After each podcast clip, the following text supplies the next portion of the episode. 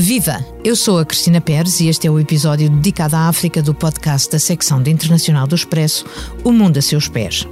Esta segunda-feira, 24 de abril, vamos falar sobre mulheres no contexto da Comunidade de Países de Língua Portuguesa, a CPLP. Temos hoje connosco Nelma Fernandes, a primeira mulher a presidir a Confederação Empresarial desta organização multilateral, criada com o português no seu núcleo, que foi também a primeira mulher a exercer o cargo de vice-presidente da Comissão Executiva da CPLP até ser eleita para a Confederação, em dezembro de 2022.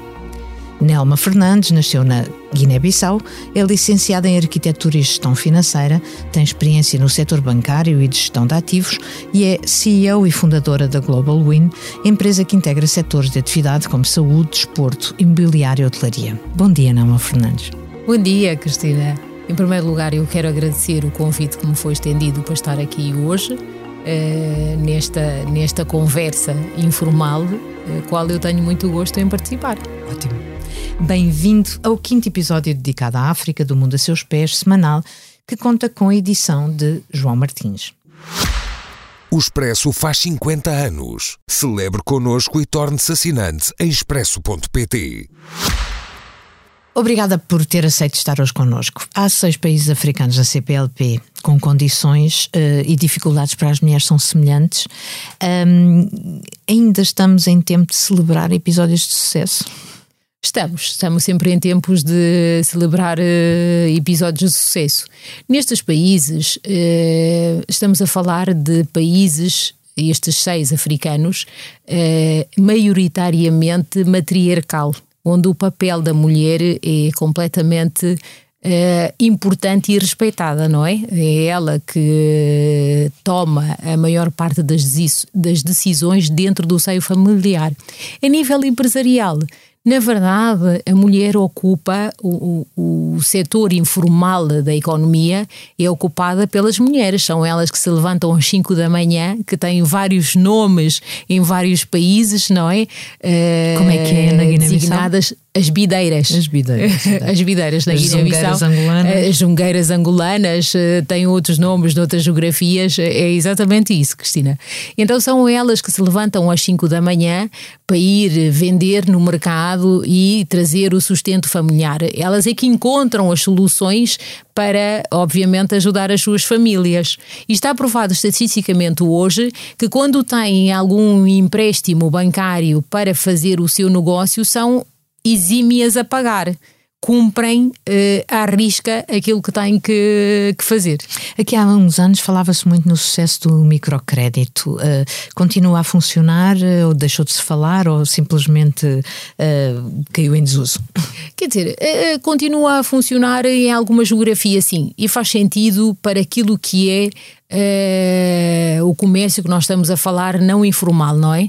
Porque depois tem outros aspectos que antigamente, em alguns países, uma mulher não poderia ter crédito bancário, não é? Uhum. Para, para adquirir algum crédito, tinha que o marido uh, assinar em conta vale daquele mesmo crédito. Portanto, uhum. hoje em dia, nos, nos países ou a nível económico mais elevado, a mulher tem acesso ao crédito tal qual como como tem o homem. Mas a, a nível da economia uh, informal, não é? Aquela circular, de microcrédito, que eu estava a dizer, está provado estatisticamente que a mulher paga mais que o homem. A mulher paga aquilo que é o seu dever e o homem é motivo para constituir outra família ou então eh, gastar eh, a verba noutras situações. Hum. Vamos falar um pouco sobre este desenho das sociedades que é, feita, é feito ou tem sido feito até agora maioritariamente por homens, nos quais a mulher tem que encolher, que tem de caber, digamos digamos assim. Uh, se calhar este lapso de língua faz sentido. Pois, exato. exato. Quer-me falar um pouco da sua experiência, ou seja, como é que começou, como é que foi possível e uh, como é, qual é o contexto hoje para mulheres que comecem hoje? Bem, eu acho que as mulheres que comecem hoje são privilegiadas. Uh, e também para mim, se calhar, um pouco de privilégio, porque talvez tenha tido o privilégio que a minha mãe, na altura dela, não teve em termos de acesso, independentemente de querer enverdar pela questão financeira ou não, acho que já na minha geração esse, essa, esse percurso já estava num patamar mais, uh, mais elevado. Obviamente que nós temos um longo percurso uh, uh, pela frente. eu não me deixo ser classificada enquanto género, não é?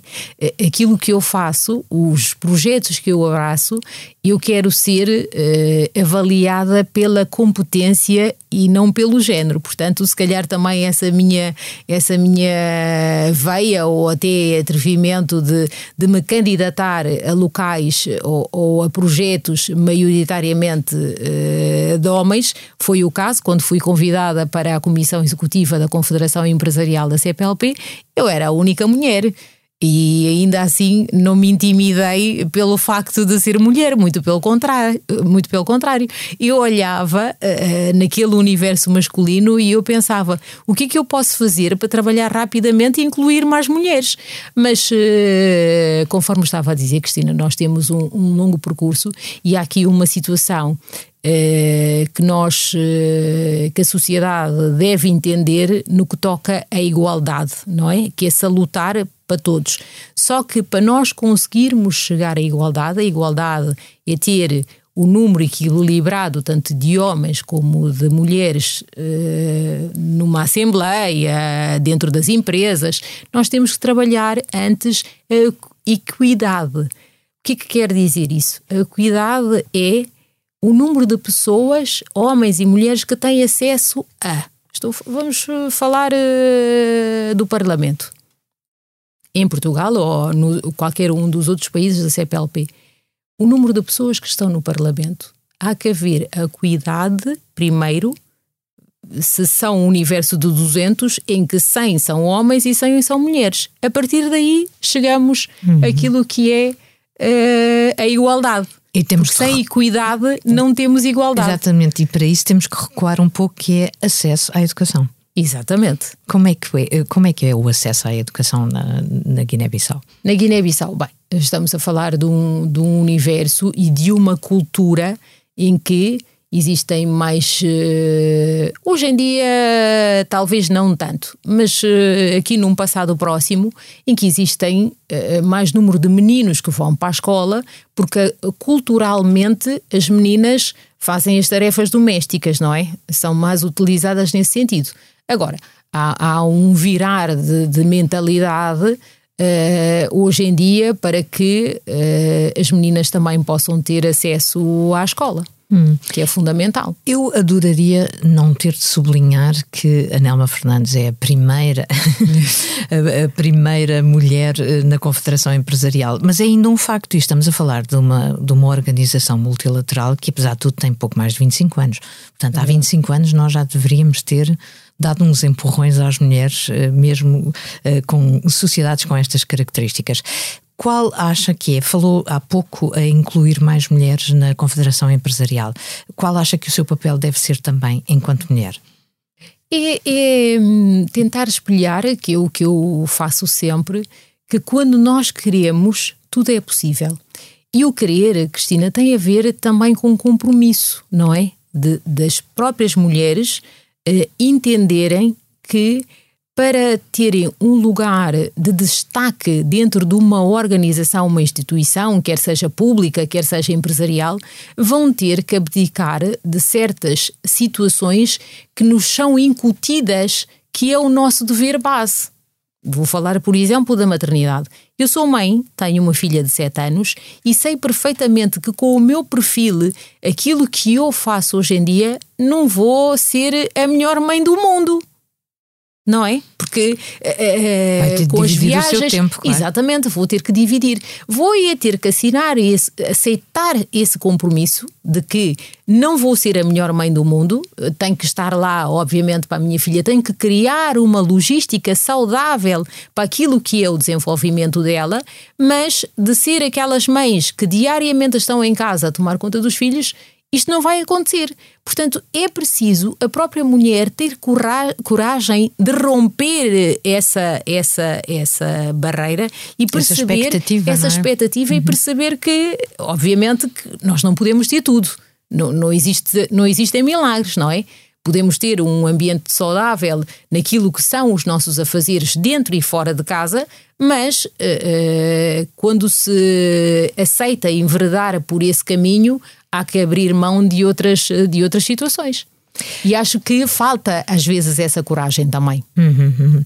Como é que isso aconteceu na sua vida? Conta um pouco, eu já estou a repetir a pergunta. Gostava que falasse do seu percurso. Como é que começou? Eh, não foi tudo de um dia para o outro, certeza? Não, garantidamente que não. Portanto, eu venho, eu venho da banca, não é? Uh, foi o meu trabalho importante por conta do outrem, porque sempre tive esta, esta veia empresarial e a meio do percurso decidi que uh, queria uh, abrir as minhas próprias empresas e criar o, o meu próprio negócio. Obviamente que não foi fácil, de início uh, abri uma primeira loja que dei o nome de Garota Carioca.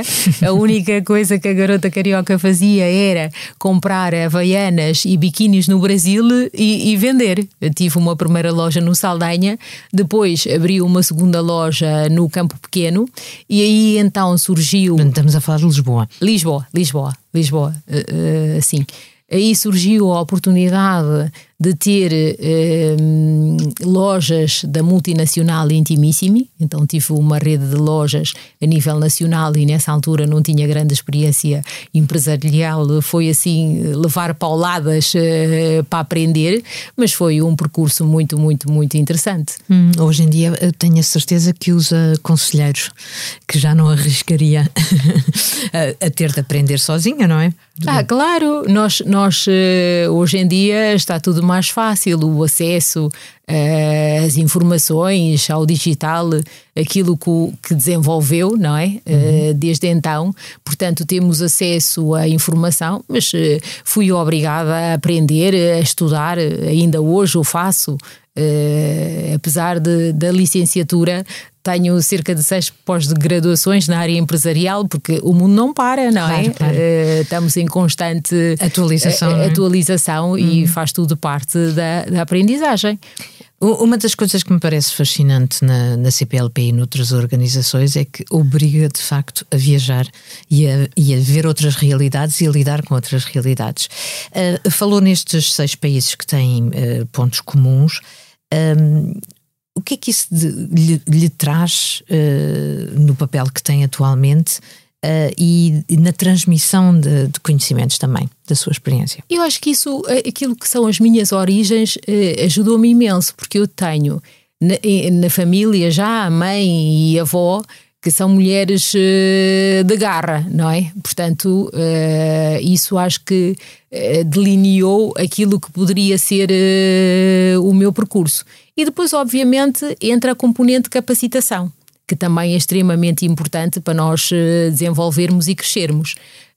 e aquilo que acontece é pegar nessa experiência e, obviamente, desempenhar da melhor forma aquilo que é o papel que tenho hoje em dia dentro deste universo e ajudar os países, efetivamente, o trabalho da, da, da Confederação Empresarial da CPLP é apoiar os países a desenvolverem-se economicamente não estão os nove países que compõem essa comunidade, não estão no mesmo estágio de desenvolvimento económico, temos nem no países, mesmo continente, nem no mesmo continente, estamos a falar de nove países e de quatro continentes, portanto, só por isso, por essa diversidade, também considera-se, na minha opinião, uma das comunidades económicas com mais potencial, Obviamente, não estando todos os países no mesmo patamar, temos Portugal e temos Brasil, que o seu desenvolvimento económico já, já, já é algo uh, palpável, não é? Utilizamos essa experiência para fazer crescer os restantes. Uhum. Houve, ou seja, tem a oportunidade de falar com mulheres, ou seja, uh, há confederações empresariais em cada um dos países, ou seja, como é que, como é que faz esse diálogo? Ah, sem dúvida alguma. No próprio âmbito da Confederação Empresarial da CPLP, nós temos a Federação de Mulheres Empresárias uh, da CECPLP que faz esse, esse trabalho. Eu tive recentemente em Timor-Leste Uh, numa visita ao país e fiz questão de reunir uh, mulheres empresárias uh, de Timor para fazer essa troca de experiência e foi maravilhoso. Hum. Um, Estamos mais ou menos num tempo de balanço da CPLP, ou seja, aos 25 anos ou 26 anos, pensa-se no, no futuro. A Confederação Empresarial é data de 2004. 2004. É, exato, é mais recente. Uh, Ligeiramente. Ligeiramente. Ligeiramente mais recente. O que é que imagina nos próximos 20 anos? Ou seja, temos um mundo global interconectado de todas as maneiras possíveis e imaginárias, como uma atualização necessária, como já disse. Um, o que é que imagina? Imagino uma comunidade uh, que se possa uh, vincar para ser, talvez, uma resposta a nível mundial. Nós temos uh, várias situações hoje em dia, a própria guerra da, da Rússia e da Ucrânia, que vai obrigar a novos modelos geoestratégicos de começarem a fluir, não é?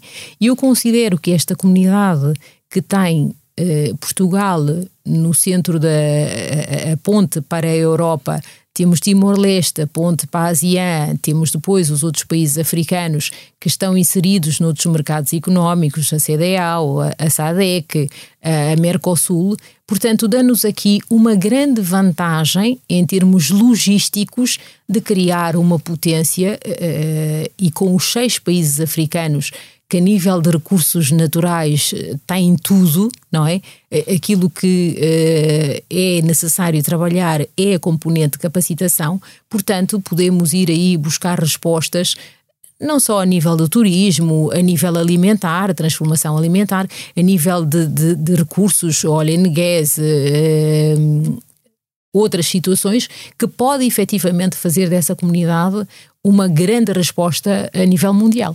É naturalmente, ou seja, é uma comunidade que tem naturalmente os escritórios já abertos em todos os continentes. um, um, falou de, uh, da situação da guerra da Ucrânia que uh, obriga a novos modelos e também a novos parceiros, não é? Ou seja, Sem olhar dúvida. para outros lados, não é? Sem dúvida. A, a comunidade da CPLP são nove países Existem já uh, cerca de 30 países observadores. Estados Unidos é um país observador, Qatar é um país observador, Espanha, Itália. Portanto, estes países, e, e, temos, vai, vai acontecer agora a passagem de Angola, da presidência de Angola para Santo Tomé, e estão imensos países já em lista de espera para entrarem como observadores, e esses países querem entrar pelo potencial económico. A, a, a, CPLP, na sua criação, foi criada para desenvolver aquilo que é a, a promoção da língua portuguesa, a cultura e a diplomacia. Depois uh, veio a componente económica, portanto, estes, estes uh, o olhar uh, ao redor daquilo que é a comunidade, os países querem entrar exatamente pela componente económica. Hum. Um dos grandes desafios eh, da CPLP e de todos os países africanos é, de facto, a, a, a, demografia, ou seja, o crescimento demográfico é exponencial em África e será o, o, único continente assim no futuro, o que significa que vai haver uma grande pressão para a criação de emprego. Certamente. a, a Confederação Empresarial passa por um diálogo político também com os governos uh, para criar soluções ou não? Sem dúvida que sim. Dois, dois continentes que têm maior taxa de natalidade é exatamente a África e a Ásia.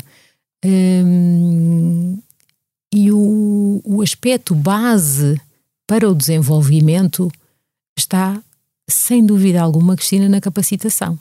Portanto, esse é um aspecto extremamente importante que a Confederação, dentro daquilo que é o nosso trabalho, uh, olhar, ter esse, essa preocupação a nível, ao nível da capacitação, fazer as parcerias necessárias para que seja possível imprimir. Uh, isto é um dos, dos temas fundamentais para o meu mandato Uh, perceber o ponto de partida até à meta, que é 2026. Tenho esses anos na presidência da Confederação Empresarial, para além de outros aspectos, a questão da capacitação é sem dúvida alguma fundamental. Isso fala, passa também por uma adequação ao mercado de trabalho, ou seja, uh, não, a, a, capacitação não significa serem todos doutores, mas uh, terem uh, a formação de que o país precisa e nas suas ligações externas também, não é? Exatamente. Podemos falar de, de cursos técnicos.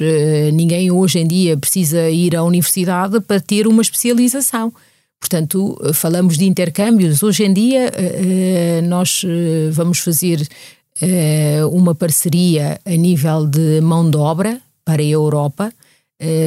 Mas algo sério que não permite depois que as pessoas possam ser abandonadas, deixadas numa situação precária ou exploradas, mas algo em concreto e sério que é trazer mão de obra dos países, uma vez que temos o número de jovens que se possa fazer isso, trazê-los para ter, integrar especificamente em algum setor de atividade para aprender e dar resposta àquilo que é o apagão relativamente à mão de obra que existe hoje em dia na Europa, mas também ter o reverso, não é? Porque essas pessoas depois regressam aos seus países já com algum know-how e podem ser até o elo de ligação para ensinar outros localmente uh, uh, aquilo que tecnicamente aprenderam.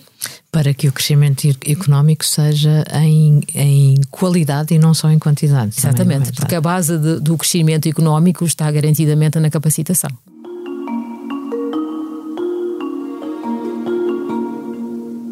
Estamos a chegar ao final do nosso tempo. Eu tenho ainda a oportunidade de lhe fazer a última pergunta, que é: se pudesse viajar a partir deste momento para onde quiser sem nenhuma restrição, onde iria e porquê? Uh, olhe, uh, por acaso até tenho já um alinhamento, não é? Uh, de visitar todos os países que compõem a CPLP, mas aproveitava, obviamente, e, e, visitava os restantes dos países que ainda me faltam, desde a minha uh, presidência tive a oportunidade de estar na Guiné-Bissau e agora recentemente em Timor, e faltam-me os outros restantes países, e ia exatamente à procura de, de necessidades básicas que, que nós podemos dar resposta. A Confederação Empresarial trabalha para isso, trabalha para o, para o desenvolvimento económico, portanto, nós temos um alinhamento eh, daquilo que pretendemos eh, fazer e, sem dúvida alguma, perceber quais é que são as necessidades e o que é que podemos ajudar para ter projetos que impactem na sociedade, que possam desenvolver eh, a economia e que nós poder, possamos desenhá-los, ir à procura de soluções financeiras para os concretizar. É esse, é esse garantidamente o, o objetivo. Muito obrigada. Chegamos ao fim. Volto daqui a três semanas. Além de todas as plataformas de podcast, encontra-nos na homepage do site do Expresso em expresso.pt.